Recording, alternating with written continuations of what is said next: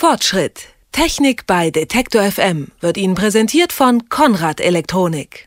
Stillstand ist der Tod. Herbert Grönemeyer hat's gesungen und sofern das stimmen sollte, ist es eigentlich ein kleines Wunder, dass unser Fernsehen noch nicht tot ist. Denn was die technische Seite betrifft, war da in den vergangenen Jahren ziemlicher Stillstand. Seit Jahr und Tag nutzen wir die gleichen Übertragungstechniken, so dass im Jahr 2011, mitten im Internetzeitalter, der durchschnittliche Fernsehzuschauer eigentlich noch immer recht passiv vor der Glotze sitzt. Doch seit kurzem ist der TV-Markt in einer rasanten Bewegung.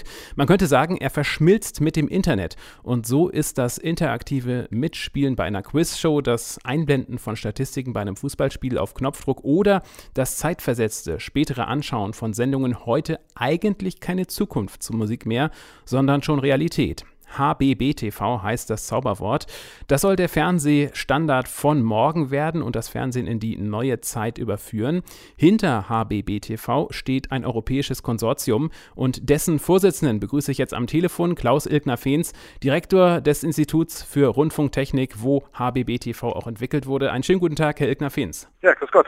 Guten Tag. HBBTV klingt neumodisch und auch etwas kompliziert. Was verbirgt sich dahinter zunächst gefragt? Wenn man genau hinguckt, ist es gar nicht mal so neumodisch. Es ist eine äh, Idee, die schon viel, viel älter ist und immer wieder hochgekommen ist, nämlich nichtlineare Inhalte, interaktive Inhalte, die Einbeziehung des Konsumenten, des Nutzers in das Fernsehen zu realisieren.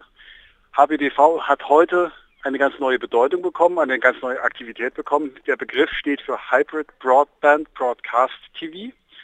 Und letztendlich verbirgt sich dahinter, dass wir die neuen technischen Möglichkeiten nutzen, Internet, Medien im Internet, die Funktionalität des Internets auch auf den Fernseher zu bringen. Und dieser Standard ist europaweit einheitlich? Es ist ein internationaler Standard, es ist ein ETSI-Standard und damit offen von einem Normungs, äh, ein offener Standard und damit auch von einem anerkannten Normungsinstitut publizierter Standard. Jeder kann sich diese Unterlagen holen und kann eben gemäß dem Standard Geräte bauen und Produkte anbieten. Es ist jetzt schon so, dass in Deutschland sehr viele Programmanbieter auf der Basis von HPTV Angebote ausstrahlen. Zum Beispiel eben auch die vier großen Broadcaster, Rundfunkveranstalter in Deutschland, also ARD, ZDF, RTL und Pro7 Sat1, aber auch immer zunehmend kleinere Rundfunkveranstalter, Fernsehanstalten auf der Basis von HPTV Angebote im deutschen Markt haben. Und besonders wichtig ist, denke ich, auch, dass es eben nicht nur ein deutsche Anwendung ist, sondern dass wir wirklich international sind. Es sind als erste Ausstrahlung in Frankreich äh, äh, jetzt äh, Ende Mai gemacht worden. Es sollte, wird also dort in, jetzt im Verlauf von diesem Jahr auch zum sogenannten äh, Startmarktstart kommen. Ist zunächst anvisiert. Es gibt erste Aus Testausstrahlungen in Österreich, Schweiz, Spanien, Niederlande und eine ganze Reihe weiter, äh, Tschechei nicht zu vergessen. Und es gibt eine ganze Reihe äh, von weiteren Staaten, die die Technologie analysieren und sich äh, ansehen, wie sie diese in den Markt einführen können. Dann machen wir es nochmal praktisch. Was hat denn das für Folgen für den Mann oder die Frau mit der Fernbedienung zu Hause? Was kann HBBTV dann praktisch? Also das, was es wirklich auch von allen anderen sogenannten internetbezogenen oder internetfähigen Diensten, Geräten unterscheidet, ist, ich kann Fernsehen gucken. Der Konsument guckt ganz normal wie bisher auch Fernsehen. Nur, wenn er jetzt aufgefordert wird, sich im Internet weitere Informationen anzusehen oder auch Filme äh, on demand anzusehen, wird er aufgefordert, das Fernsehgerät zu verlassen. Bitte gehen Sie auf www.tagesschau.de oder gehen Sie auf www. ich weiß nicht wie. Äh, und damit ist der Konsument, der Zuschauer vom Fernsehen weg. HBTV ermöglicht es, dass der, Fern der Zuschauer am Fernseher bleibt. Wenn er nun Interesse an diesen Zusatzinhalten hat, wird das äh, und er auch die, diese Zusatzinhalte äh, existieren, wird ihm das durch den Programmveranstalter, durch einen roten Knopf oder durch ein rotes Bild, kleines Schaltfältchen äh, signalisiert und das ihn sozusagen auffordert, jetzt kannst du dir Zusatzinformationen ansehen. In dem Moment, wo er dann eben auf der Fernbedienung die rote Taste drückt, gelangt er in ein Angebot, in ein Portal, in eine Applikation, die vom Programmveranstalter gestaltet wird und parallel zu den Programmen, linearen Programmen, Fernsehinhalten angeboten wird und ihm dort eben zum Beispiel den Zugang zu einem EPG, ermöglicht oder auch jetzt zu einer neuen attraktiven Form des Teletextes oder eben zu einer Tagesschau-Applikation oder was eben auch immer der Programmveranstalter in tollen Ideen hat. Wie kann HBB TV empfangen werden? Welche Voraussetzungen sind hierfür nötig? Er braucht ein HBB TV-fähiges Endgerät und da ist die gute Nachricht, dass es immer mehr äh, Endgeräte mit dieser Funktionalität im deutschen Markt gibt. Auch die großen Marken, die großen Markt, äh, dom, marktdominierenden Hersteller werden äh, unterstützen HBTV. Jetzt hat zum Beispiel Sony die Bravia-Serie damit ausgerüstet. Äh, Philips-Geräte sind kompatibel. Äh, Samsung bringt jetzt Geräte raus. Ähm, Umax ist schon lange mit Set-Top-Boxen raus und Technisat äh, äh, hat Boxen im Markt ähm, äh, auch jetzt ein Fernsehgerät, nee, ein Fernsehgerät noch nicht, äh, eine Set-Top-Box jetzt in den Markt gebracht. Also alle äh, relevanten, im Markt relevanten äh, Hersteller bringen das Gerät in den Markt. Ja, der Teilnehmer muss ein Gerät dafür kaufen. Gute Nachricht ist, wenn er ein sehr modernes Gerät hat, kann es sein, dass der Hersteller dieses Gerät sogar äh, per Software aufrüstet, aber das hängt dann wieder vom einzelnen Hersteller ab. Aber mit den bisherigen Geräten geht es im Normalfall noch nicht. Ja. Hm. Das ist, sage ich mal, die Kehrseite, aber er hat hier auf der anderen Seite eben von als positive Botschaft die Möglichkeit, wirklich auf einer standardisierten Basis ein umfassendes Serviceangebot zu bekommen. Also um es mal kurz zwischendurch zusammenzufassen, HBBTV kommt mit dem normalen Fernsehsignal, funktioniert so ähnlich wie das Internet, löst den alten Videotext ab und bringt zwar nicht das gesamte Internet, aber einige spezielle Webseiten in den Fernseher nach Hause. Richtig so in etwa zusammengefasst vereinfacht? Das trifft es schon ziemlich gut. Ich würde jetzt bei dem Thema Internet noch eine kleine Ergänzung vornehmen. Zum einen erlaubt es den Zugang zu den Mediatheken, zu Catch-up TV, ein ganz wichtiges Programmangebot äh, der Rundfunkveranstalter. Und zum anderen kann auf der Basis von HBTV auch Portale, Plattformen gebaut werden, was die Hersteller ja an vielen Stellen haben. Man kann ja sich das auf den Geräten angucken, da gibt es eine Portaltaste und schon hat man eine Internet-Applikation beliebiger Couleur und, äh, dort. Und auch das lässt sich letztendlich mit HBTV, auch der Technologie HBTV realisieren. Also man kann vielfältigste Internetanwendungen darauf abbilden.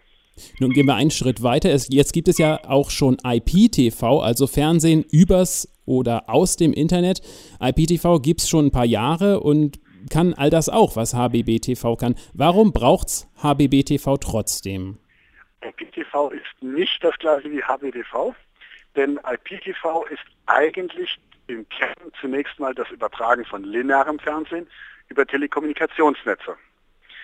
Und damit äh, als Besonderheit muss eben in einem Telekommunikationsnetz sichergestellt werden, dass auch die Rundfunkanforderungen in Bezug auf die Übertragungsqualität wirklich sichergestellt werden.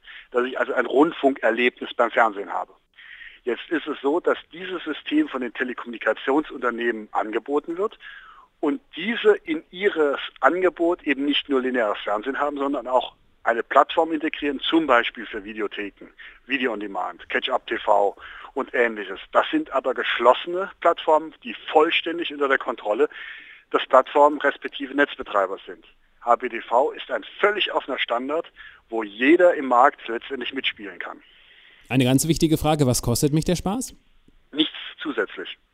Okay, Sie sagen nichts zusätzlich, das Angebot selbst ist kostenlos, ja. aber ähm, die Sender kostet ja HBB TV sicherlich Geld und das könnte ja früher oder später auf den Endkunden äh, umgelegt werden.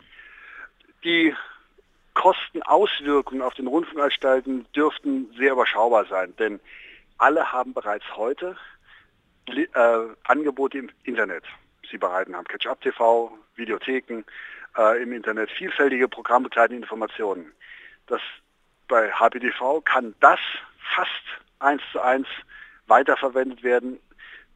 Also gerade der redaktionelle Teil bedarf kaum einer Anpassung, sondern es bedarf eigentlich letztendlich einer technischen Anpassung an die Möglichkeiten äh, des Endgerätes, sodass der Zusatzaufwand von der Kostenseite auf der Produktion ähm, sich sehr überschaubar gestalten sollte.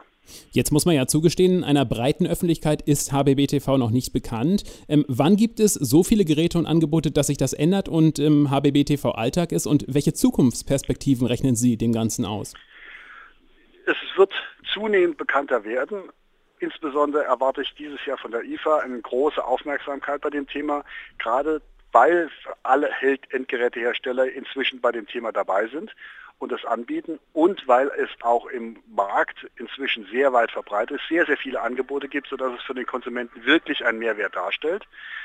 Ähm, insofern gehe ich davon aus, dass es jetzt zweite Jahreshälfte wirklich auch bei den Konsumenten im Markt ankommt. Natürlich gehört dazu auch eine entsprechende Marketingveranstaltung, dass es auch wirklich in die, die Marktbotschaften kommt und sagt, bitte benutzt es, hier ist, ihr könnt es nutzen.